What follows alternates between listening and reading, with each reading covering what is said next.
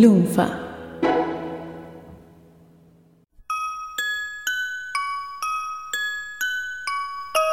Volvimos, M, volvimos. Ay, no lo puedo creer. Tanto tiempo, después de tanto tiempo. ¿Te acordás?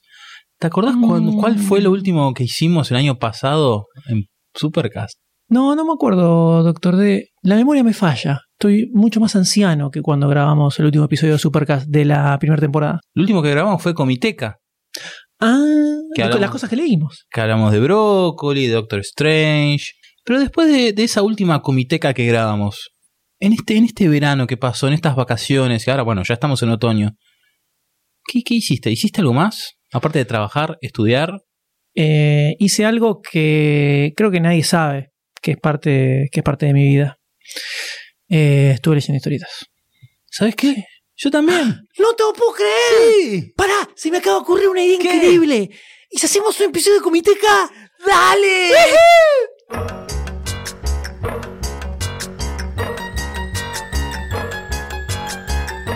Supercast presenta Comiteca, donde M y Dr. D comentan las últimas obras comiqueras que estuvieron leyendo.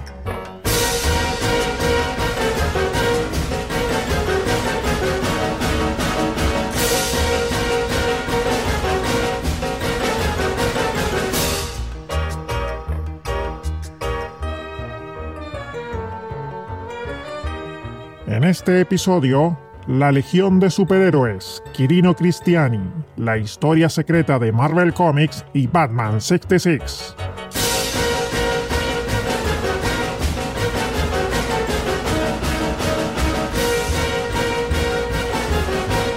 Comiteca. Qué manera de robar estos muchachos. Tanta historieta, yo no sé cuándo laburan. Permitime que arranque yo, M. Le cedo el honor, doctor D, por favor. Voy con. eh, a ver, mira, traje todo acá. Si querés ver, anda ojeando. A ver. A ver, toma. Acá con Batman 66 meets Green Hornet. O algo basado en algo ancestral, ¿no? Qué raro, doctor D, con esto. Basado obviamente en la serie de Dan West del 66. Que en este caso eh, conoce, no conoce, pues ya lo conocía de antes, al Avispón Verde. Hay un capítulo de la segunda o tercera temporada, creo que de la segunda de la serie original, Sí, había un crossover. que donde ob- obviamente es la presentación de la serie de Green Hornet, que duró una o dos temporadas, mucho menos que Batman 66. Y bueno, quedó ahí picando, quedó en el imaginario colectivo. Recordemos por las dudas, un datito de color. Este Green Hornet, en teoría, es el sobrino nieto del llanero solitario. ¿Sabías ¿Eso eso? es canon? Es canon. Ah, la Es miércoles. canon. Tienen el mismo apellido. Y en la película de hace, de hace poco tiempo, con Seth Rogen. con Seth Rogen. No, lo, no hicieron mención porque los, la- los derechos del llanero solitario los tiene Disney. Ah, Que es la que hizo que la que hizo con Johnny Depp. Bueno, nota aparte, el- hicieron ese capítulo y bueno, ahora hace unos años eh, volvió DC Comics, recuperó o llegó a un acuerdo con la. Fox. En realidad, ¿no? Sí, la Warner llegó a un acuerdo con la Fox para los derechos de Batman de la serie de los 60, por eso salió el, la- el pack de Sí, Blu-ray. y empezaron a aparecer eso. todos los muñecos, todo, creo que no existía Los- nada. Los, hot toys. Se me Qué cae la baba. Y bueno, salió el cómic de Batman 66, que empezó a tener bastante éxito, ¿no? La gente, así como en la serie, los actores querían estar en esa serie, por el éxito que tenía, por la repercusión. Hay dibujantes y guionistas que, que quisieron empezar a aparecer en este, en este título. La serie, sí. La verdad que está, está muy bien llevado. En la serie, el guasón César Romero tenía un bigotito. Bueno, acá te dibujan hasta los pelos del bigotito Y en se- el o sea, cómic. Él, en su vida real tenía bigote y claro, cuando sí, se maquillaba de guasón no, no se lo se quiso quería- afeitar, entonces Porque eh, decía que era parte de su encanto latino. entonces se lo tapaba con maquillaje, pero si, si le prestaba sentido se le notaban los Sí, terriblemente. Bueno, acá lo mantienen, hasta le hacen un- unas linitas. Una sombrita. En este caso, en este cómic de Batman 66 y Green Hornet, guionizado por Kevin Smith, Ralph Garman y con los dibujos de Ty Templeton. Kevin Smith no había escrito una miniserie de Le Avispón Verde para Dynamite. o estuvo metido en la película, no hizo el guion de la película, o algo del avispón verde me suena que hizo Kevin Smith. Bueno, en este caso sí, porque hizo el guion de Ah, este viste, cómic, yo sabía. ¿viste? De, de algún lado lo De algún lado lo tenía. Tenemos, obviamente, toma como línea temporal el capítulo de la serie y se vuelven a encontrar Batman y el avispón verde. Es una secuela del capítulo original. Es una especie de secuela Ah, porque mira. quedan como que el avispón verde es un villano. Es un villano, el cual ah, siempre habla con Kato durante el cómic que no quieren revelarle a Batman que ellos también son buenos, si- por el hecho de, de no pisarse la manguera entre, entre bomberos, Ah, por así bien, decir. Una salamería Sí. bien del digna de la época. En este caso, Batman y el, y el avispón verde se asocian, dejando las diferencias de lado, para combatir al coronel Gump, que es eh, un cliché de un tipo que usa el pegamento para todo. Que se asocia con el guasón para realizar sus fechorías. Tiene todos los clichés de la serie. Que en cada capítulo te hacen. Tenías la voz en off que decía: ¿Qué pasará en el próximo capítulo? Bueno, acá tenés el texto abajo con el loguito de Batman de- del 66 atrás ni hablar en cada vez que empieza un número, una portada, una señora portada para encuadrar en tamaño A1 para poner bien grande. Las tapas de Alex Ross son hermosas. Muy buenas. Muy buenas. Bueno, se asocian y en cada, cada vez que están llegando a resolver el problema, salta otro problema más en conjunción de, a, consecuencia de estos dos villanos que se unen para hacer desmanes en Ciudad Gótica. Es simpática la historia, tiene muchos guiños a, a la serie. No tiene, como no, no está gatúbela, no tiene esos guiños sexuales, por así decir. Pero está, está copada, es simpática la, la historia. Y sí, es, es un lindo homenaje, una linda continuación de la serie. Mantiene todo, todo el espíritu. Está muy copado. Obviamente no, no voy a ahondar en qué, qué roban, qué se me, qué hacen. Pero la verdad que está muy copado y como te, te deja la puertita para una segunda parte. Está muy, muy copadito. Se consigue en edición de SC, tapadura. Pero Eh. la verdad que está, está muy copado. Está muy, no hace ninguna referencia a Llanero Solitario, por las dudas.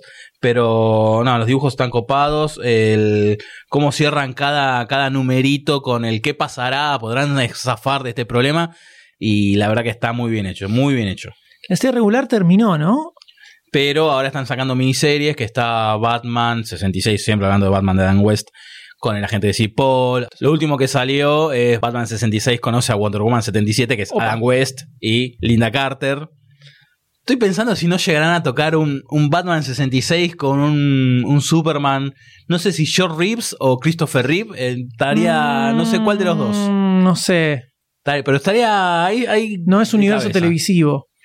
En- no, sí, George Reeves sí, es de, la, Ah, George de los Reeves, sí. 50. Sí, no sí. sé si. Ah, y también eh, está Batman 66 con eh, Señor y Señora Peel, que no le, pudieron, no le pudieron poner los Vengadores Ah, obvio, claro, por razones obvias, porque es DC.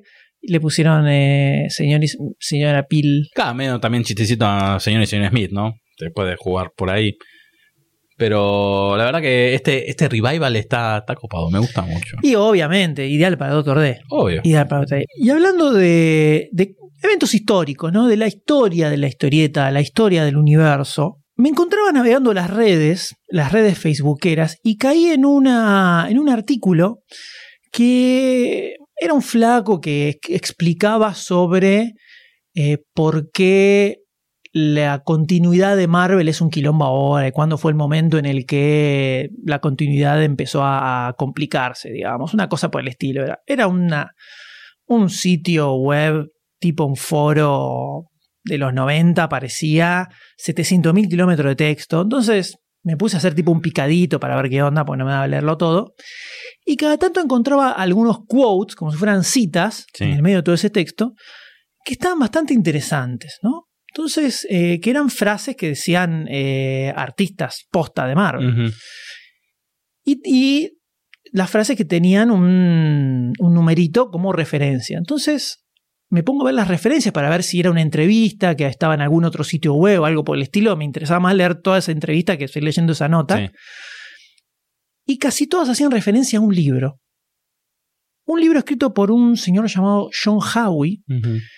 que tiene el título Marvel The Untold Story, o sea, Marvel la historia jamás contada, que salió en el año 2012. Yo no conocía absolutamente para nada la existencia de este libro y por esto que encontré en esta nota, dije, ah, entonces debe haber cosas interesantes acá. Lo busqué en Amazon, leí la sinopsis, vi que tenía 700 millones de estrellas, y dije, mmm, esto puede estar bueno, puede estar bueno. Así que me puse a leer ese libro. Droga, Paco, violento, cocaína, inyectada en mis venas completamente. Un viaje increíble y maravilloso a través de la historia del cómic, como no existe otro. No existe un libro igual a este. Cualquier libro que hayas leído sobre historia de la historieta, de lo que sea, no es igual, no es igual a este libro. Es impresionante. Adicción medio, no podía dejar de leerlo. Era, lo agarraba en el colectivo, llegaba al laburo y me quedaba pensando en el, libro en el laburo y me iba del laburo y lo leía en el bondi de regreso y llegaba a mi casa y me quería tirar a leer el libro. No podía dejar de leerlo hasta que lo terminé. Fue terrible. A tal punto fue esto que en momentos en los que no podía leer el libro, me metí en Audible, que es un sitio de audiolibros que tal vez algunos conozcan, que muchos podcasts norteamericanos lo tienen de sponsor, entonces si vos te registras en el sitio y pones como keyword el nombre del podcast, te dan un audiolibro gratis. Hice eso específicamente para bajarme el audiolibro de esto, para poder escucharlo. Tenías problemas. Para poder escucharlo cuando no podía leerlo por la razón que fuera no sé, cocinando, lo que sea. Entonces, ponele, llega por la mitad y lo arranqué de vuelta en versión audiolibro leído por el mismo autor. Problemitas. Por el mismo autor, porque necesitaba seguir inmerso en ese mundo increíble Una adicción. que te era. cuenta esto. ¿Qué es lo que hay acá? ¿Qué es lo que hay acá? El amigo John Howie, comiquero de toda su vida, cuando era más pendejo, en los 70, fines de los 60, 70, 80, eh, estaba muy metido en la movida fancinera de Estados Unidos, que en los 70 eh, explotó y se hizo muy grosa. Y era una época donde los autores grosos estaban muy metidos ahí porque no, no había otra cosa, no existía la prensa especializada, los sitios web que hay ahora. Entonces, la única forma de estar en contacto con los fasos, de, eh, hacer algo, sacar unos mangos, lo que sea, era metiéndote ahí. No había otro, no había Comic Con, no había nada, recién empezaban los, los eventos comiqueros, era todo muy casero. Entonces, eh, salían fanzines hechos por fanáticos que muchas veces enganchaban entrevistas en estos eventos con autores. Autores zarpados en ese momento, que ahora son leyendas completamente. Entonces, capaz, no sé, tenías una entrevista a Steve Ditko, por ejemplo, en un fanzine. En un fanzine, Sí, sí. estoy hablando, ¿eh? Una revista Sí. fotocopiada.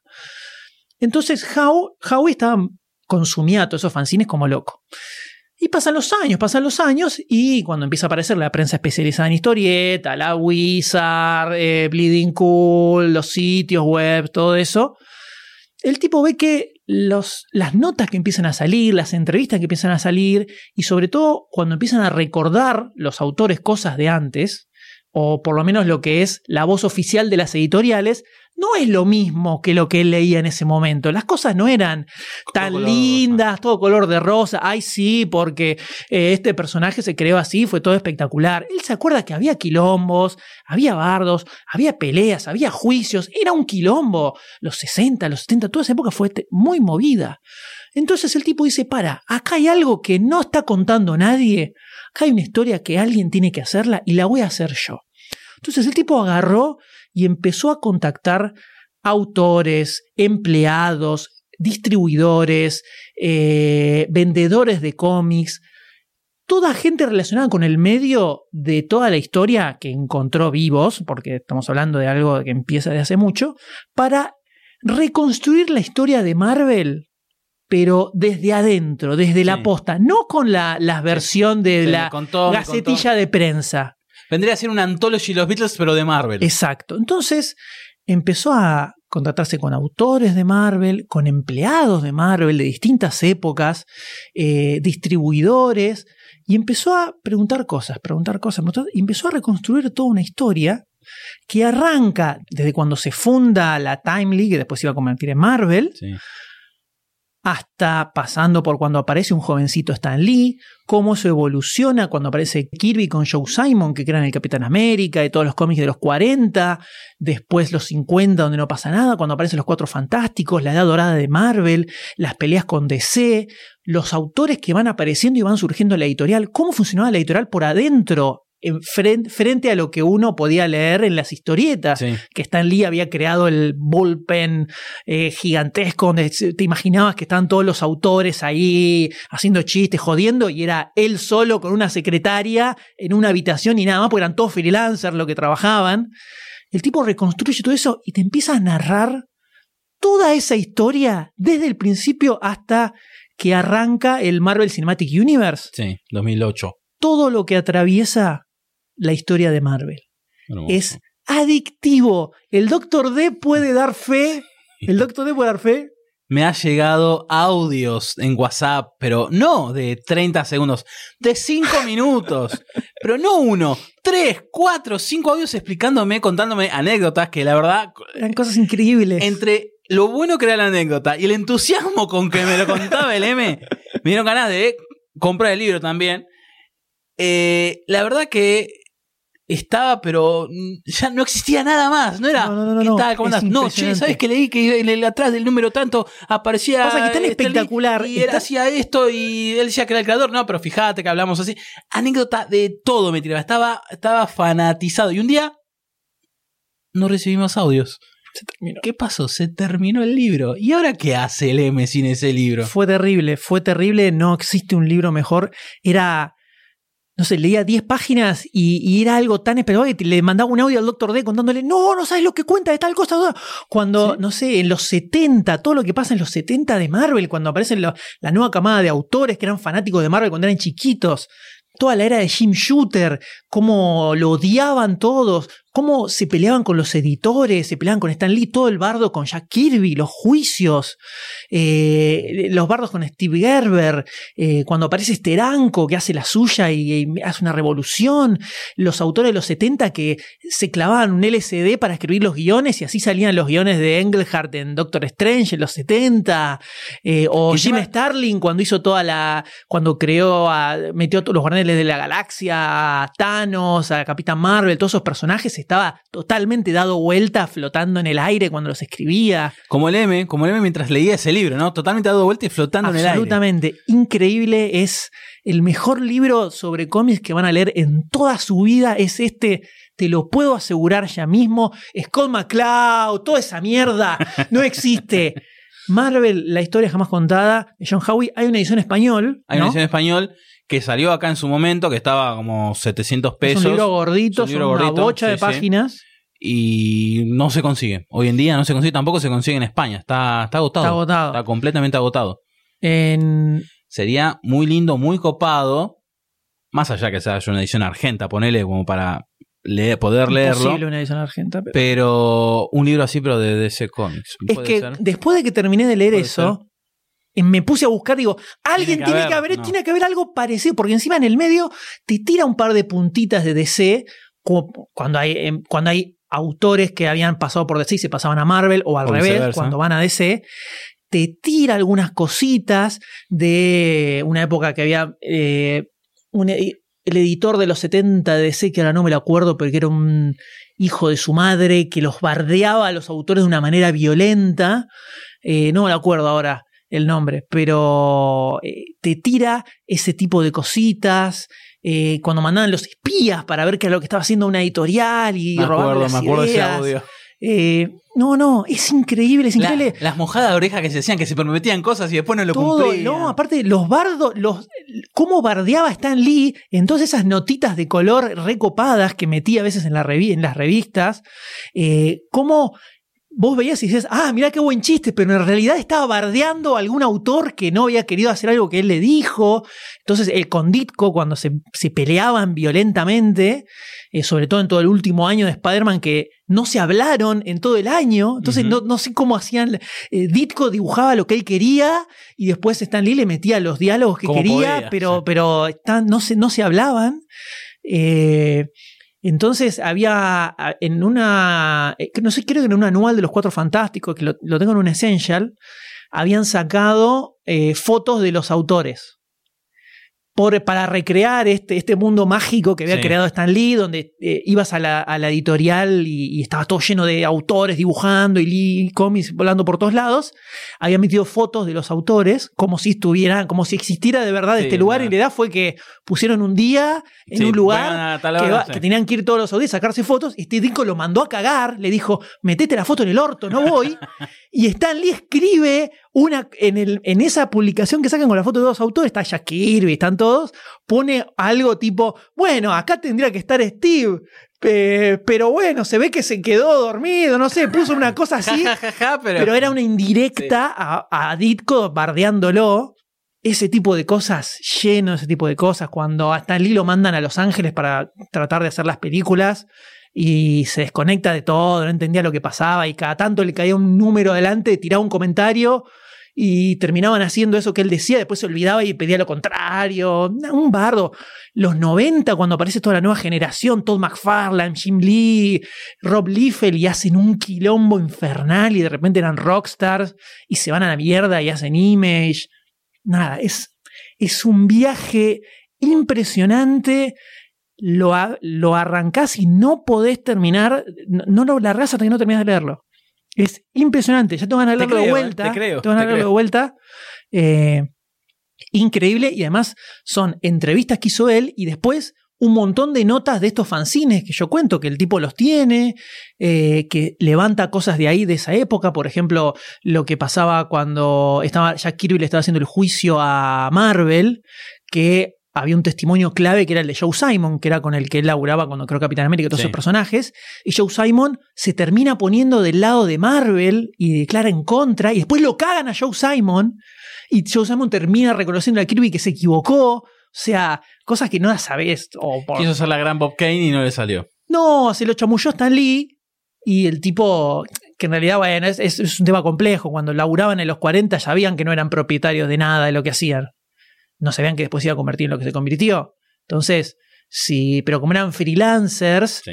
capaz, y eh, había un gris, a lo mejor era, era chamullable en un juicio.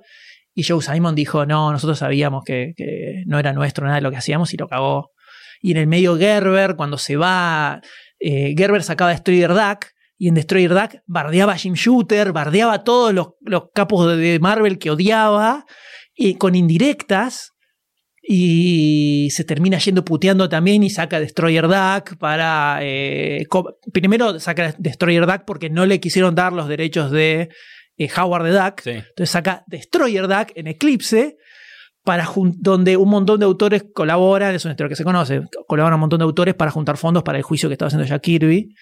Eh, y ahí le 300 palos para Marvel y se puteaban entre Catarsis. todos. eh, de todo, de todo. Es una, es una anécdota increíble a la que le sigue otra más increíble y otra más increíble, así todo el tiempo, todo el tiempo. Es un libro maravilloso. Por el amor de Dios, aunque odien los superhéroes, léanse este libro porque no lo van a poder creer. Es impresionante. Impresionante, una obra maestra. Tendrían que agarrarlo y, no sé, hacer un documental con eso, una serie. Se puede hacer una ficción. Ojo, ¿eh? Ojo. Una ficción de, de- del origen de Marvel, no sé. Increíble, mágico. Lo mejor que van a leer en su vida va a ser este libro. Por favor, agárrenlo, búsquenlo.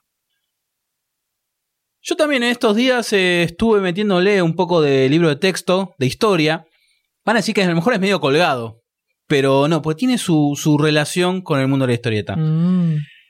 Me leí el librito, otra vez lo había comprado cuando salió originalmente en el 2008. Me volví a leer el librito de, de la flor de Quirino Cristiani, pionero en la animación, eh, el libro de Gianalberto Bendassi. ¿Quién era Quirino Cristiani? Quirino Cristiani era un señor que nació en Italia y siendo muy chico vino a la Argentina, muy autodidacta, le gustaba, le gustaba dibujar, empezó a dibujar, dibujar. Llegó a publicar en, los diarios, hacía chistes, diarios. Y como nosotros en la Argentina hay como un, un humor político muy arraigado, desde la época del, virreinato siempre hubo humor político, en unas épocas más agresivo, en algunas épocas más soft, más tranquilas, pero siempre el humor gráfico estuvo metida a la política, haciendo chistes, caricaturas de presidentes, es muy fuerte acá. Y había un, había un noticiero, noticieros Valle, era un noticiero tipo sucesos argentinos, pero mudo, Mm. donde querían meterle al final, ya que estaba tan de moda, este era tan popular el humor político, querían meter un chiste. Le propusieron a Cristiani hacer un dibujo, pero la gracia del cine es que es movimiento, y el dibujo era estático, lo único que se veía era Cristiani una mano dibujando X chiste y ahí quedaba. Entonces le proponen hacer un dibujo animado. ¿Cómo hacerlo? Porque acá no existía la tecnología, no se sabía cómo se hacían los ¿Esto qué dibujos año animados. era? Año 1916. A la mierda. No se sabía cómo, cómo se hacían los dibujos. Es más, este Federico Valle le entrega a Cristiani una película de un francés, no me acuerdo del nombre, que lo que se veía era una animación de fósforos. Fósforos no eran un dibujo animado, sino que eran fósforos reales que se iban Un stop moviendo. motion. Un stop motion. Pero no se sabía cómo se hizo. Cristiani mm, eh, cuenta el libro que se la pasó horas mirando la película para decular cómo se hacía ese, ese efecto, porque no había hilos, no había corte de cámara. No Notorio. se, no se veía. Entonces, hasta que le, le sacó la ficha de que eran fotogramas, en esa época eran, creo que eran 16 fotogramas por segundo, muy diferente ahora. Bueno, y creó su técnica para realizar dibujos animados. Hizo su primer corto, apareció al final en Noticiero Valle, y la verdad fue muy aplaudido, a todo el mundo le gustó. El primer corto que se hacía en la Argentina, el primer dibujo animado. Duraba un minuto, dos minutos, muy poquito. A raíz de esto, Valle le dice, bueno, hacete una película ahora. Se hizo, mandó una película dedicada a Hipólito Yrigoyen. Y esa película, que duró unos 60, 70 minutos, se convirtió en el primer largometraje animado del mundo. En 1917 se estrenó, acá en la Argentina, donde vos agarras cualquier libro y te dice que el primer largometraje fue de Disney en 1937 con Blancanieves. No, señores, fue 20 años antes por un ítalo argentino acá, en nuestras pampas. La rompió, la película la rompió, se la ha llegado a dar en continuado y siempre el, el cine se llenaba. Fue un suceso esa película. Muda, era la película muda. Después hizo otra película que había un problema con Alemania, hubo, es más profundo el problema, estaba el Graf P de fondo, ustedes conocen, la- si es que no conocen, hay un barco alemán que fue hundido acá en, en el Río de la Plata por barcos ingleses, bueno, hacen un chiste con respecto a eso, de eso se trata este segundo largometraje, también mudo, Duró un solo día en cartel porque fue la policía a decomisar todas las copias porque podía crear problemas diplomáticos con Alemania. Ah, bueno. No quedó una sola copia. La película se llamaba Sin dejar rastros. Y así quedó, sin dejar rastros, que no quedó nada de la película esa. Nunca se encontró nada. Nada, no se encontró nada. Después le propusieron hacer otra película, pero ya con sonido. Entonces, Cristiani se dedica a hacer esta segunda película, con, fue hacia finales del 29. Se dedica a hacer esta, esta primer largometraje animado sonoro, esta vez sonoro, del mundo, que también dura poco en cartel porque este, fallece Irigoyen en su segunda presidencia y por respeto al, al fallecido Irigoyen, Quirino saca de, de todos los cines las copias. Era sobre Irigoyen también. Era sobre Irigoyen también. Saca todas las copias de todos los cines, entonces perdió guita y quedó todo arrumbado, guardado. Los cortos que hizo, hizo publicidades, eh, hizo documentales, documentales que han ganado premios afuera. Hay un documental animado que le encargaron unos médicos famosos de su época. Con esa película, los médicos iban a hacer giras por el mundo, iban a congresos, y cuando llegaron a Francia o España, no me acuerdo ahora, eh, tuvo un, fue un suceso como muy importante ese documental animado, y ponele, no me acuerdo ahora, el que te diga que el Louvre, el, el museo del Estado de Francia, agarró, les dijo, esta película es buenísima, se las compro, y está en el museo de, de el archivo del Museo de Francia, de España, no me acuerdo ahora. Es una de las pocas cosas que quedan de Cristiani. ¿Por qué? Hacia finales de los 50, Cristiani también se dedicó a ser, fue el jefe de, de realización de afiches de la Metro Goldwyn Mayer acá en la Argentina. Él hacía todos los afiches, su estudio. Una Llegó- bestia. Era una bestia. Llegó a tener un estudio tan grande que a nivel de Argentina Sonofilm, por así decir, eh, era el único que realizaba ciertos procesos químicos acá en la Argentina. Llegó a hacer una cosa muy grande Cristiani. Hasta que eh, hacia finales del final de los 50, principios de los 60 se le prendió fuego todo. Tanto a él en un momento, años antes también a este Federico Valle. ¿Por qué? Al prenderse el fuego todo, se perdió todo el material que tenían. Todo. En esa época, el celuloide estaba hecho con un, no me acuerdo ahora, un material muy volátil Sí, sí, era súper y se prendía fuego al toque. Nadie, ninguna aseguradora quería cubrir eso porque era pérdida total. Se perdieron todos los dibujos animados. No quedó una sola copia. ¿Viste como ese capítulo de Los Simpsons? donde está el creador de Itchy y Scratchy, que dice yo soy el creador pero no hay ninguna copia. Bueno, este caso es así. Pero tenemos están todos los recortes de la época, los eh, programas de los cines. Federico Valle en un momento se quedó sin, sin plata, quebró, y él vendió todas las películas. Él no se le quemó, vendió todas las películas a una fábrica de peines. Entonces, toda, toda esa, esos. No, no me digas eso. No, no me lo digas. Eso pasa en la Argentina. Se vendió y terminó siendo un peine. No, no puedo creer. A Valle lo vendió porque necesitaba la guita. Y Cristiani se le prendió fuego todo. Entonces no quedó nada. Lo único Dios. que queda es un, un Es un- corto. Es una gran alegoría de Argentina Sí, todo esto. posta, posta. Cuando lo leía en el 2008 en su momento lo pensaba posta. terrible. Lo único que queda es el mono relojero del 41, que fue lo último que hizo. Pero ¿por qué queda una copia? Porque el productor, el creador del mono relojero, es un cuento argentino, es Constancio C. Vigil, creador de Villiquen, de la revista para chicos argentina. Y como él era el productor, se quedó con una copia. Por eso existe esa copia, porque voló todo. Si buscas en YouTube, hay eh, que un tipo lo encontró. mm, Viste que ac- acá en la Argentina, por lo Sí, menos, coleccionista hay un de- coleccionista de, que guarda rollos de todo. Antes de la, procesión de la primera película que hizo Cristiani, la primera película del mundo, la 17, prim- primera película animada, se, pasaba un, cortito, por así decir, de cuatro minutos, de tres minutos, donde se veía el proceso de realización de esa película.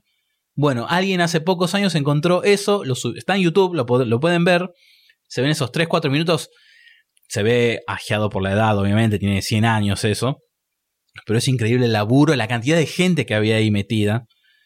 Y en 1983, un poco antes de que falleciese Cristiani, Jorge Zurraco lo fue a entrevistar a la casa y Cristiani volvió a realizar el mismo, el mismo trabajo con la cámara arriba para mostrar cómo se hacía, cómo lo hizo él, cuadro por cuadro, con una pincita, y volvió a recrear todo su, su, su trabajo. No todo, una parte obviamente. Y bueno, falleció al poco tiempo, al año, y ahí quedó. Hasta que, bueno, en el 2008, César Dacol y Marcelo Niño, con Ediciones de la Flor, sacaron el libro de Dos veces el océano, de Bendassi. Y bueno, por fin tenemos este librito, que cuando salió en el 2008 lo compré. Y como lo volví a releer ahora hace poco tiempo, buscando a ver si había algo más de Quirino Cristiano en internet, así es como encontré los videitos en YouTube, y descubrí, encontré que el nieto, Héctor Cristiani, también sacó otro libro hace poco, que se llama Mi abuelo el primero, que es biografía y anecdotario de Quirino. Básicamente es, tiene como base el libro de, de Bendassi, pero obviamente está lleno con fotos. Cristiani falleció cuando el nieto, o sea, cuando Héctor Cristiani tenía 40 años, o sea que lo tuvo bastante tiempo. Y la verdad te cuenta de todo, fue pionero en un montón de cosas y tenía unos rayes de Tano lindo. Y la verdad que están, los dos libros están muy buenos. eh, cuenta cosas, chiqui- nimiedades chiquititas que te dicen, la pucha, ¿cómo no quedó registro de esto? ¿Cómo No, no, se le reconoce todo lo que, todo lo que fue para el cine argentino Quirino Cristiani? Es, es increíble, la verdad que más leo, más bronca te da y, y La queda, indignación de Doctor sí, sí. Terrible. No, espectacular. Espectacular. Y andas a ver, a lo mejor, viste, aparece algo. Y como apareció Metrópolis, la versión, la única Claro, versión viste, extendida, por así decir. en un- hace en un unos años de la facultad de cine. Entonces, todo, nunca se pierden las esperanzas, pero es este tipo, hay que sacarse el sombrero. Impresionante. Y para cerrar por mi lado, tengo. eh, Dentro de lo que es el, universo del- del cómic de superhéroes, vamos a anclarlo en eso específicamente, hay como, como un sector eh, muy especial. Están los fan- el fanático de DC, el fanático de Marvel, el fanático de cómic independiente, todo eso.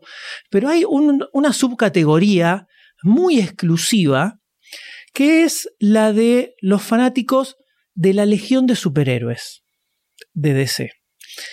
Es muy exclusivo, somos pocos, Conozco uno, creo. somos pocos, eh, principalmente porque es algo que en español eh, se editó, apenas se editó algo 5 De en su que momento, cinco tacos, de, creo. sí, de la última etapa de Paul Levitz, eh, del volumen 3, y no mucho más que eso, ni siquiera lo terminó, me parece eso. Eh, creo que no si publicó todo el volumen 3, son sesenta y pico de números, y quedó ahí, la verdad no me acuerdo.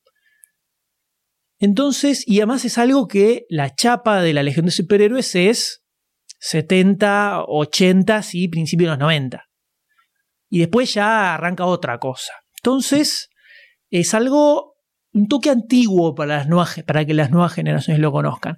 Pero la Legión de Superhéroes es un sentimiento para el que entra en el tema, porque estamos hablando de un universo propio y autocontenido que tiene una, eh, una trayectoria de décadas y décadas con infinitos superhéroes, porque el chiste de la Legión de Superhéroes es que son una legión. Entonces hay un una cantidad increíble de personajes que iban apareciendo todo el tiempo con poderes totalmente extraños y ridículos. No sé, Bouncing Boy que se hace una pelota y rebota, eh, Triple K Girl, una mina que se divide en tres, eh, Lightning Lad que tira rayos, eh, Cosmic Boy que tiene poderes gravitacionales, y así hay infinitos, infinitos.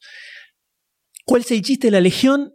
Muy chiquitito. la Legión está en el futuro, en el siglo 30 una época en la que no existen los superhéroes como los conocemos ahora, obviamente de un gigantesco avance tecnológico, el planeta Tierra forma completamente parte del resto del universo, está la, unión de planetas intergalácticos, no me acuerdo qué nombre tenía en los 70, fue, fue mutando todo, como voy a contar ahora, eh, y en el medio aparecen estos pibes con una fascinación por el siglo XX, por la historia del siglo XX, donde descubren, empiezan a investigar y conocen cómo eran los superhéroes y cómo funcionaban y que tenían trajes locos y que tenían poderes. Entonces empiezan a armar un grupo, arranca con tres niños, Lightning Lad, Cosmic Boy y Saturn Girl, que era Lightning Lad el de electricidad, Cosmic Boy de, la gravedad y Saturn Girl tenía leía mentes.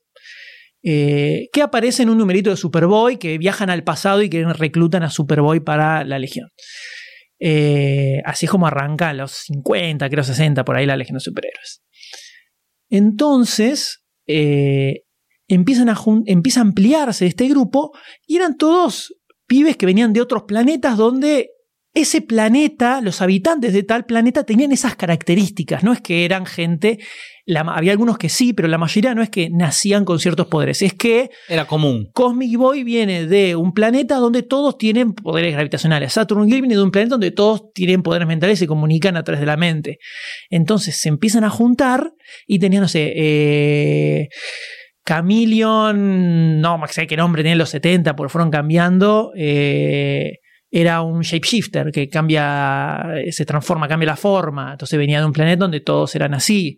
Eh, Brainiac 5, que era súper inteligente, venía de Colu, que era donde todos los Brainiacs, que son todos súper recontra inteligentes. Y así con todos. La Legión siguió avanzando, 50, 60, historias muy intrascendentes, muy para chicos. En los 70 aparece Paul Levitz, y le empieza a meter mucha magia, mucha magia, se empieza a ser un poco más adulto, empieza a aparecer historias muy zarpadas, los personajes crecen, se casan, tienen quilombo, se pelean, bardo, y empieza a crecer, a crecer, a crecer. Llegamos a los 80, en el medio aparece Kate Giffen y empieza a meter una magia impresionante.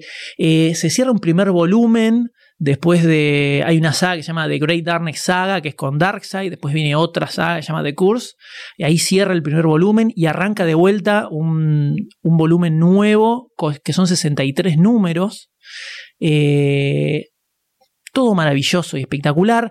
Después hay todo un movimiento loco en la historia y se cambia la cambia el hay un retcon atemporal, entonces cambia toda la historia del futuro y de ser algo súper tecnológico pasa a ser algo medieval y muy extraño, los personajes pierden la memoria, eh, después resulta que era todo algo que estaban imaginando, pero como era, no tenía una continuidad con el resto de los personajes, se, va muy a la chota con las historias que cuenta. Entonces es muy independiente y es increíble y van a evolucionar los personajes de una manera impresionante. Cuando llega el 94, llega Hora Cero, había un problema con la Legión de Superhéroes. Como, era, como era en el futuro, un montón de cosas grosas que pasaban en la línea de cómics normal de DC, era raro que no tuvieran repercusiones en el futuro, digamos. En el medio de Crisis, por ejemplo, eh, a la vez que Superboy iba mucho al futuro, de repente Superboy desaparece, ¿cómo explicar que Superboy formaba parte de la Legión? Supergirl formaba parte de la Legión en su momento también. Supergirl se muere en Crisis, en crisis en Infinitas. ¿Cómo puede ser que ellos no supieran que Supergirl iba a morir en algún momento mientras estaba con ellos? Entonces empiezan a pasar retcons. El, hay un número de la Legión que es el tie con la crisis en Tierras Infinitas, que es Brainiac 5, que estaba enamorada de Supergirl, eh, recordando el momento en el que Supergirl muere y te dicen que era algo que siempre sabían que iba, que iba, ya saben que iba a suceder y no se lo decían porque no se lo podían decir porque no podían cambiar la historia. Y el drama que tenía de cuando llegaba la fecha en la que pasaba eso, pero en el futuro, es como que revivía todo ese momento, eh, rompe el corazón ese número. Y así todo el tiempo. Y se empieza a complicar cada vez más el tema de la continuidad. La continuidad se complica, se complica. Cuando llega hora cero, deciden hacer un reboot de la Legión de Superhéroes. Toda esa historia increíble que venía, no sé, los 15 años anteriores por lo menos, venía construyendo, es una cosa súper mágica, termina de una manera espectacular. O sea, es genial que haya tenido un final porque termina increíble yéndose totalmente, a la, yéndose totalmente la goma, totalmente a la goma.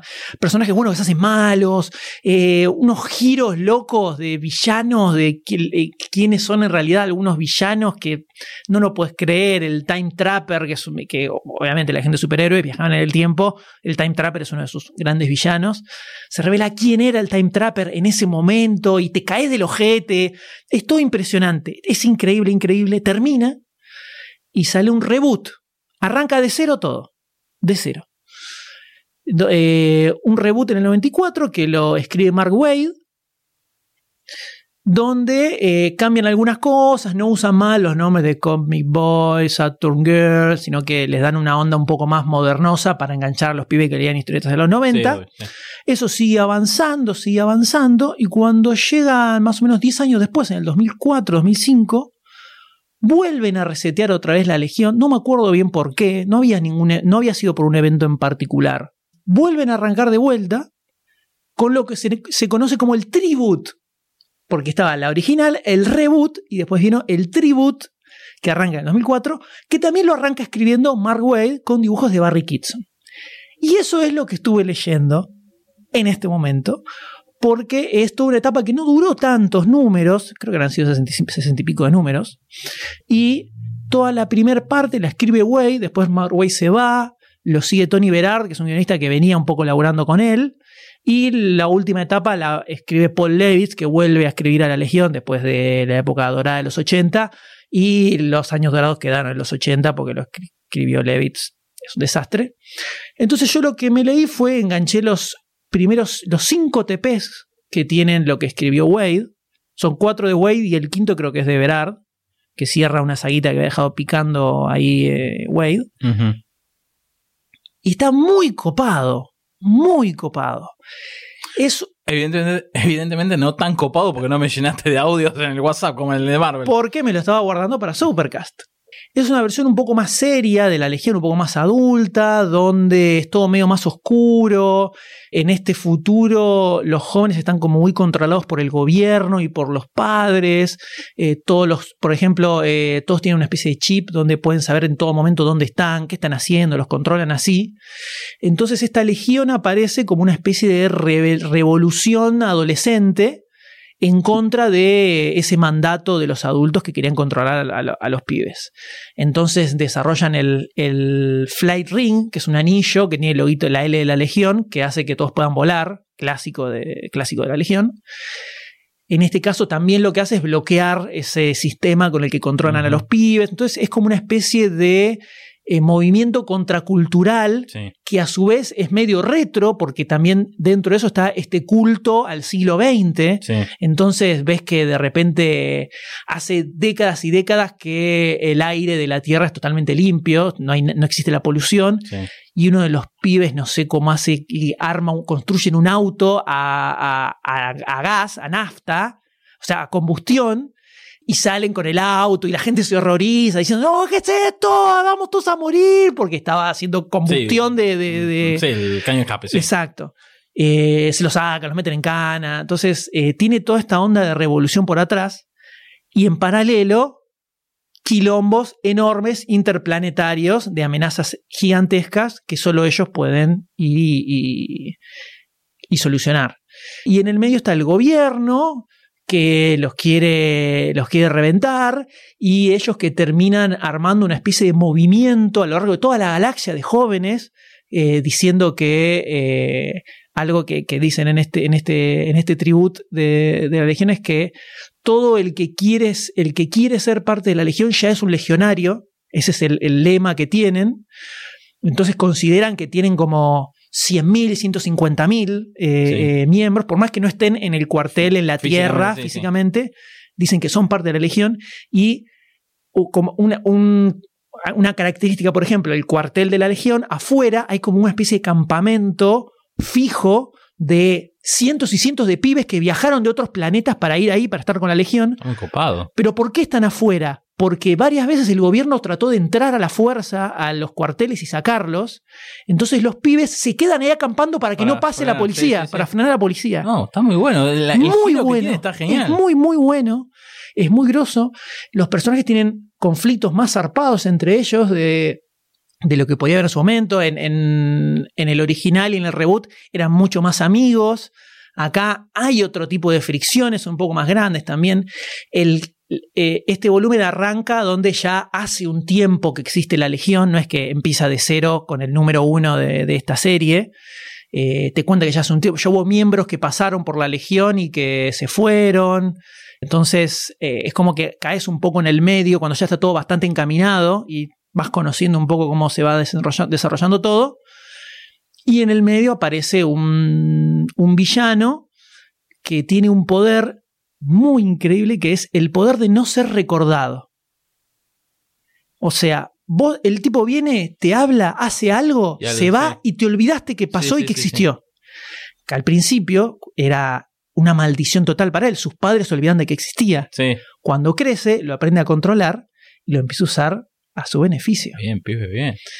Entonces, este es todo un subplot que se va desarrollando todo el tiempo, desde los primeros números, y de a poquito y a poquito la amenaza de este tipo, que nadie sabe qué es ni dónde está, porque nadie se puede acordar quién es.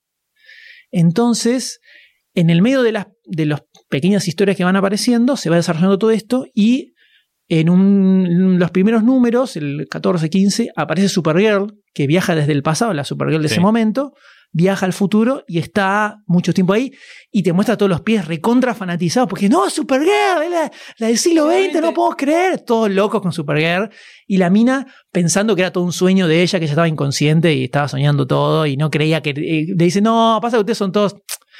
Me debe haber caído algo mal, por eso apareció este monstruo, porque debe, debe, haber, debe haber caído algo mal de lo que comí anoche, entonces estoy durmiendo y me apareció claro. esto. Muy divertido, es muy bueno, me sorprendió lo bueno que está. Pensé que iba a ser medio flojo, eh, pero está muy bueno.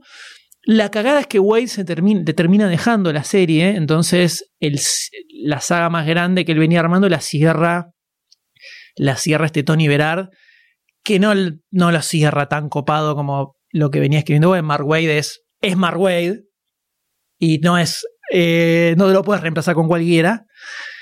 Y lo que vino Levis ni siquiera, ni siquiera me lo compré porque ya todo el mundo dice que es una bosta infumable. Y dije, bueno, voy a leer lo de Berard, a ver qué onda. Y lo de Berard me costó Uy, remarla, me costó remarla.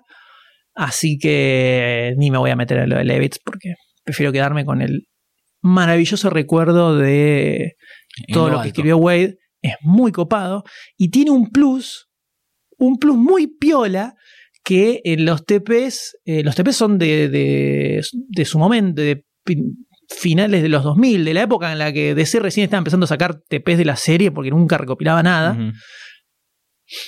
Y en algunos TPs empezaron a, republicaron también lo que era en los issues el correo de lectores, que tiene una característica particular el correo de esta serie. ¿Qué pasa?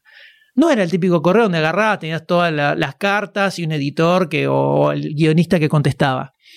Esto estaba dibujado con los mismos personajes de la Legión que contestaban las cartas rompiendo la cuarta pared. Una onda Gro. Una onda Gru, pero acá estaba dibujado. Sí. O sea, veías el personaje sentado diciendo, bueno, ahora vamos a agarrar el. No, fulanito, sí. Entonces, pero, ¿cuál es el, el, el quiero retruco? Agarraban cartas donde la gente preguntaba, ¿va a aparecer tal personaje? ¿Va a pasar tal cosa? Para ver si se iba a ver en la nueva continuidad. Y los personajes lo leían y lo decían como diciendo, ¿pero quién es esto? ¿Cuándo pasó esto? ¿Qué es lo que están diciendo? Entonces, había uno que decía, tal personaje va a cambiar el traje como estaba en tal momento, va a morirse como se murió en tal momento. Entonces, el, aparecía ese personaje que leía sacar y decía, ¿pero cómo que me voy a morir? ¿Qué fue lo que pasó? ¿Cómo? ¿Qué es esto? No puede ser. Y hay un cago de risa, un cago de risa excelente. Y en cada, en cada correo de lectores era dos o tres personajes distintos que leían las, cartas, entonces las reacciones son diferentes.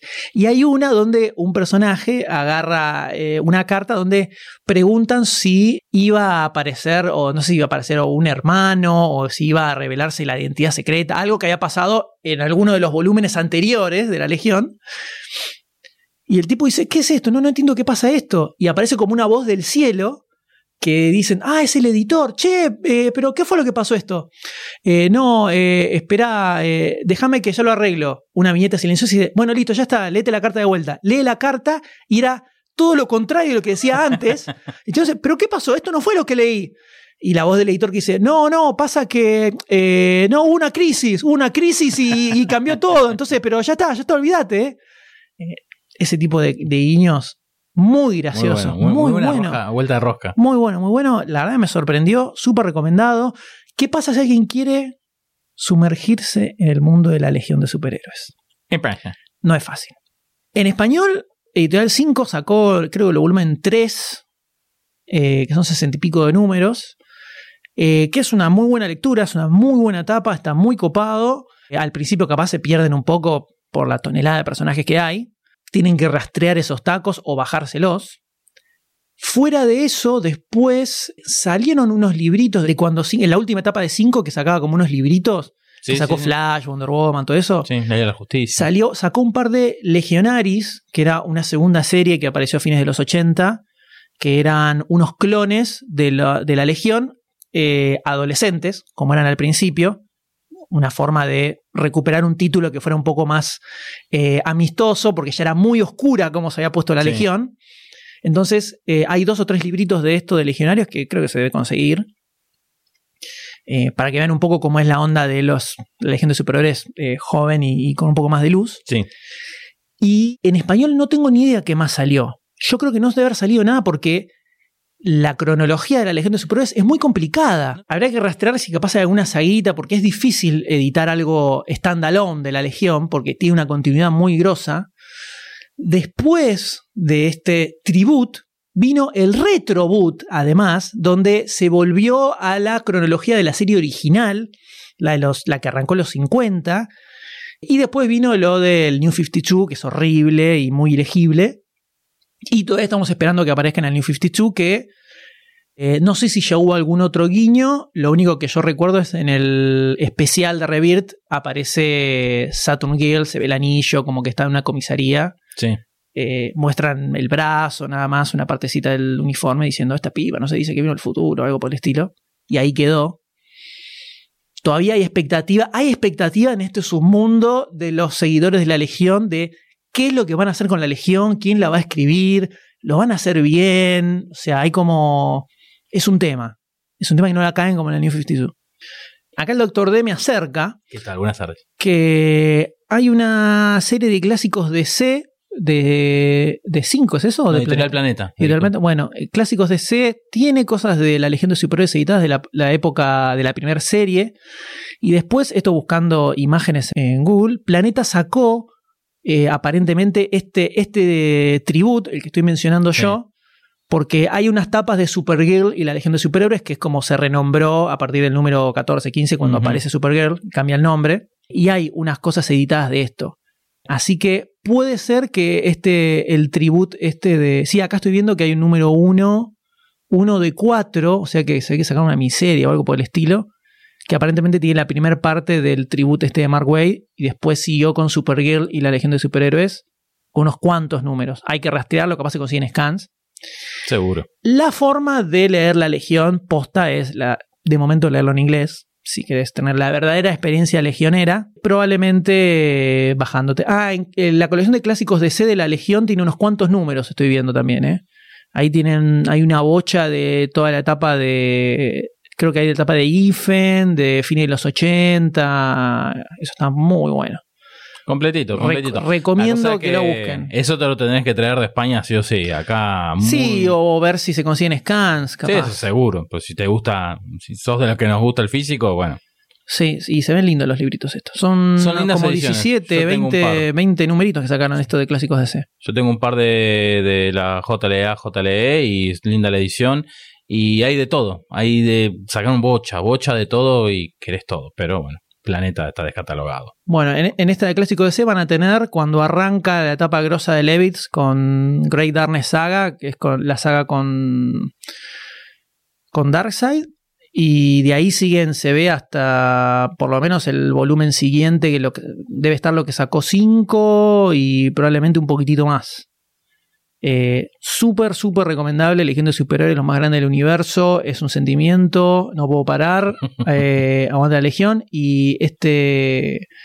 Muy bueno el tributo. Ahora DC está reeditando en Estados Unidos el reboot, lo del 94. Está sacando unos, unos tomitos. Salió el primer, ya salió el primero. Sí. Hay que ver si siguen con el resto, porque son una bocha. Eh, fueron como 10 años eso. No creo que saquen todo, pero bueno, veremos hasta dónde llegan.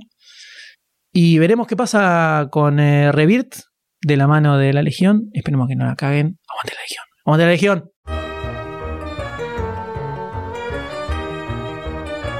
Supercast mantiene la tradición y tiene correo de lectores. Envíanos tu pregunta, comentario o lo que quieras a supercast.lunfa.fm. Tu mensaje va a ser contestado únicamente en el podcast especial de correo de lectores. Y recordaos de mandar también sus propuestas para el nombre del correo.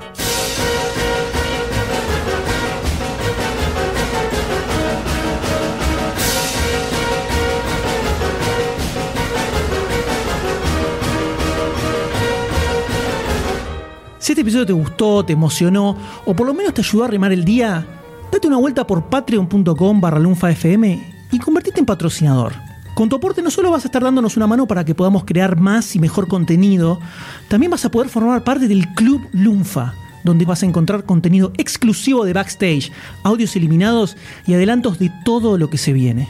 Y la próxima vez que escuches uno de nuestros podcasts, vas a saber que vos sos parte de que eso sea una realidad.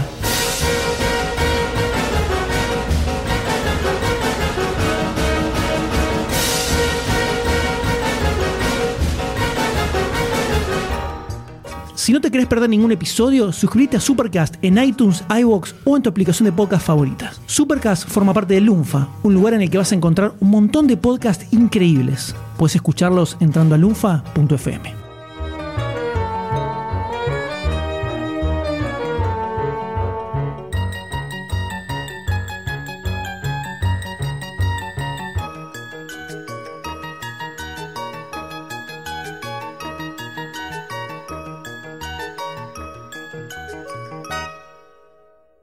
Y si hacemos comiteca, un cómic hay que leer.